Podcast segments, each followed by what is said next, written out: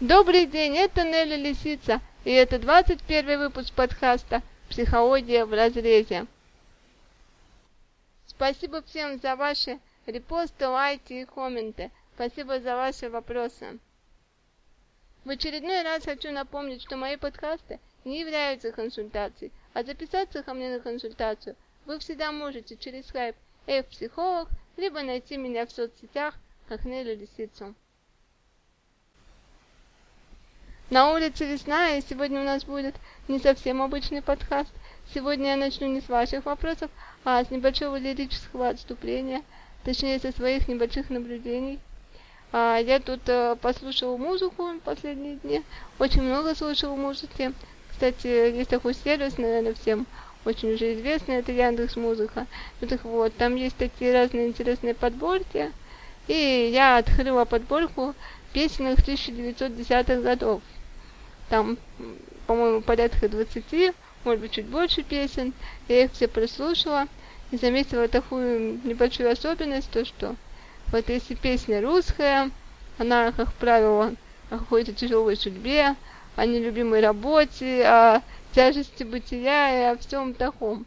А, также для сравнения, там есть песенки кантри, одну из них я даже поставлю в своем подкасте, чего раньше я никогда не делала своих подкастах. Вот, песенки кантри, они тоже, они совсем легкой судьбе, даже порой тоже тяжелой судьбе. Но мне очень понравилось то, как люди а, пытаются выйти из сложной ситуации, как не сдаются, как пытаются найти что-то хорошее и доброе в своем бытие. А, а ведь по сути-то, скажем так, негры тоже страдали не меньше, чем у нас, да даже больше. У них там все сложнее дискриминации было. Ну, наверное, может быть, есть у кого мысли по поводу этого всего, пишите в своих комментариях, пишите мне лично. А сейчас мы с вами послушаем песенку.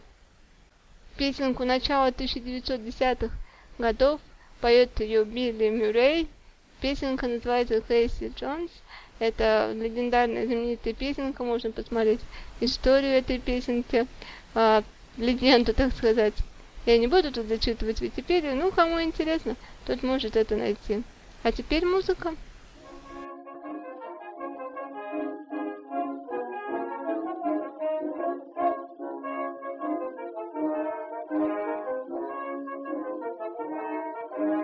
Come all ye rounders if you want to hear a story about a brave engineer. Casey Jones was a rounder's name. On a six-eight wheeler, boy, he won his fame. The caller called Casey at a half past four. Kissed his wife at the station door mounted to the cabin with his orders in his hand, and he took his farewell trip to that promised land. Casey Jones mounted to the cabin, Casey Jones with his orders in his hand. Casey Jones mounted to the cabin, and he took his farewell trip to that promised land.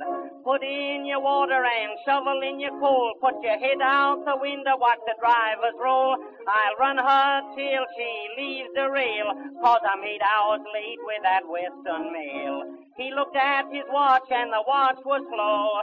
He looked at the water and the water was low. He turned to the fireman and he said, We're going to reach Frisco, but we'll all be dead. Casey Jones, are going to reach Frisco. Casey Jones, but we'll all be dead. Casey Jones, Gonna reach Frisco, we're gonna reach Frisco, but we'll all be dead. Casey pulled up that Reno hill, tooted for the crossing with an awful shrill.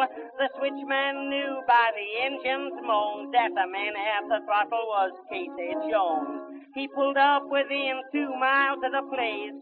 Number four stared him right in the face. He turned to the fireman and said, Boy, you better jump, cause there's two locomotives that's a going to bump. Casey Jones, two locomotives, Casey Jones, that's a going to bump. Casey Jones, two locomotives, there's two locomotives that's a going to bump. Casey said just before he died, there's two more roads that I'd like to ride. The fireman said, what can they be? He said the Southern Pacific and the Santa Sea. Mrs. Jones sat on her bit of sign just received a message that Casey was dying. Said, go to bed, children, and hush your crying, cause you got another papa on the Salt Lake line. Mrs. Casey Jones, got another papa, Mrs. Casey Jones, on the Salt Lake line. Mrs. Casey Jones, got another papa, you got another papa on the Salt Lake line. Вот такая вот клевая песенка про машиниста, под которую, возможно, тусили наши прабабушки и прадедушки, но, по крайней мере, мне хочется верить, что они тоже когда-то были молодыми и тоже когда-то веселились и от чего-то их таращило и тащило. Многие меня спрашивают, почему я записываю свои подкасты так редко и так нерегулярно. Открою вам небольшой секрет. В отличие от многих подкастеров, я не записываю свои подкасты наперед, на месяц вперед. Я записываю тогда, когда у меня есть вдохновение и когда мне хочется что-то вам сказать, что-то вам поведать. Так что, когда выходит мой подкаст, можете знать, что это мои свежие мысли, и что они записаны не позднее, чем сутки назад. А теперь время перейти к вашим вопросам. И следующий вопрос отсылает нас к предыдущим подкасту, который был посвящен детям. Поэтому, зачитая его первым, вопрос прислала Хлёпа. Развожусь с мужем. Ребенку год. Муж настаивает на дальнейшем воспитании ребенка совместно. А я хочу новую семью, и чтобы муж забыл о нас и тоже начал новую жизнь. Это справедливо? Клёпа, ваш муж такой же полноправный родитель, как и вы, поэтому, естественно, он имеет полное право э, участвовать в воспитании своего ребенка. И я не вижу вообще причин, по крайней мере, вы их не описали, по какой причине ему можно было бы это запретить. А общение ребенка с отцом только пойдет на пользу, тем более, когда ваш ребенок вырастет, а, и поверьте, он спросит вас, кто его папа, и если вы его обманете, а это потом всплывет наружу, то у ребенка будет большая проблема. Я сама лично знаю такие случаи, когда детей усыновляли, удочеряли, а им не говорили, что они приемные, а потом рано или поздно это всплывало наружу. Были многие вопросы к мамам, а, так что я считаю, мое личное мнение вам скажу, что я считаю, что ребенок всегда должен знать, кто его биологические родители, какие бы они ни были, и как бы они к нему не относились. Он просто должен знать, иметь право на то, чтобы знать, кто его, так сказать, сотворил. А тем временем весна продолжается, и нам никак не уйти от темы любви, да и не будем уходить, поэтому я зачитаю следующий вопрос от Константина. Привет, Нелли, мой вопрос касается ревности. Расскажу свою историю. Я познакомился с одной девушкой. Она тогда встречалась с другим парнем, но потом изменила ему и ушла ко мне. Мы встречались полгода, все было хорошо. Но потом она изменила и мне. Правда, сама в этом призналась. Говорит, что больше поступать так не будет. А я не знаю, как быть мне. Верите или забыть ее. Сам видел на примере близкого мне человека, как он гулял и изменял. А сначала расстраивался, а потом просто понял, что это жизнь. Константин, оставаться с этой девушкой или расставаться, решать только вам. И решение принимать тоже только вам. Но в любом случае, если вы ее примете, то нужно ее принять именно того, какая она есть. А не требовать от нее верности, не брать с нее обещаний, не брать с нее клятв, а либо просто отпустить эти отношения. Полно на самом деле девушек других, которые не изменяли никому и не изменяют. Вот, нужно уметь прекращать отношения, которые не устраивают кого-то, находящихся в отношениях таких. И в любом случае, расставаясь, не говорите грубостей, не обзывайтесь, скажите просто, что у вас своя дорога, у нее своя. Умейте расставаться по-доброму, не храня друг на друга обиды и злость. Ну и последний вопрос у нас будет от Сени. Вопрос немного похож на вопрос Константина, тоже на эту же тему. Итак, Сеня. Меня зовут Сеня, мне 27 лет. Я встречался с разными девушками. Но встречи были недолгими, потому что я видел, как страдал мой отец, когда нас бросила мать. Он впадал в депрессию, много пил и все время твердил, не привязывайся к женщинам. Вот и я теперь не знаю, Где эта грань? Насколько можно привязаться в любви к человеку, чтобы потом не страдать?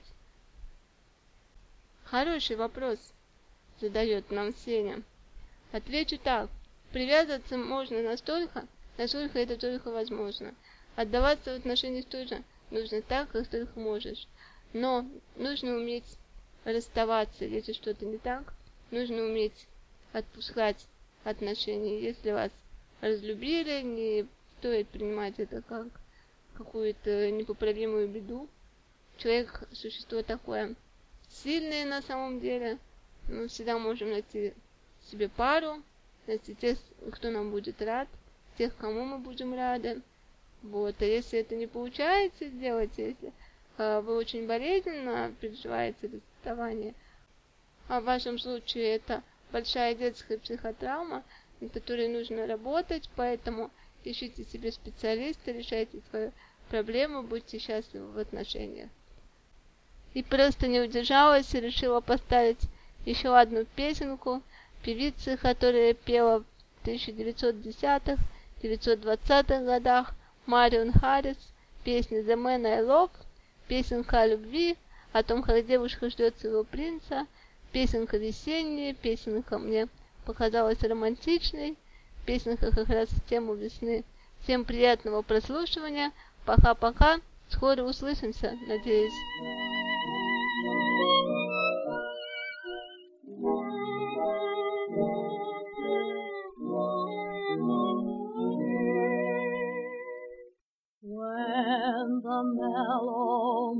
Begins to beam, every night I dream a little dream, and of course Prince Charming is the theme, the key for me. Although I realize as well as you, it is seldom that a dream comes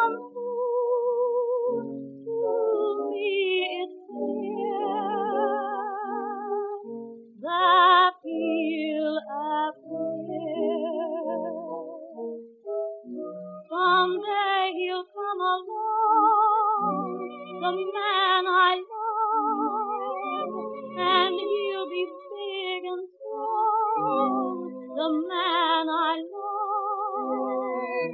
And when he comes my way, I'll do my best to make him stay. He'll look at me and smile. I'll understand. And in a little while, he'll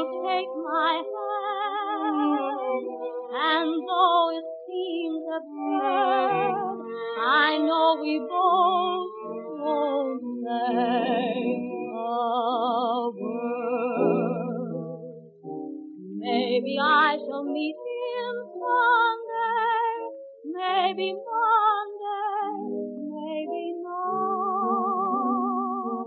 Still I'm sure to meet him one day, maybe Tuesday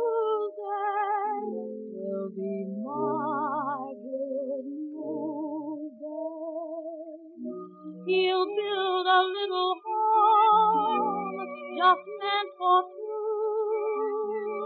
from which I'll never roam. Who would, would you? And so all else above, I'm waiting for the man I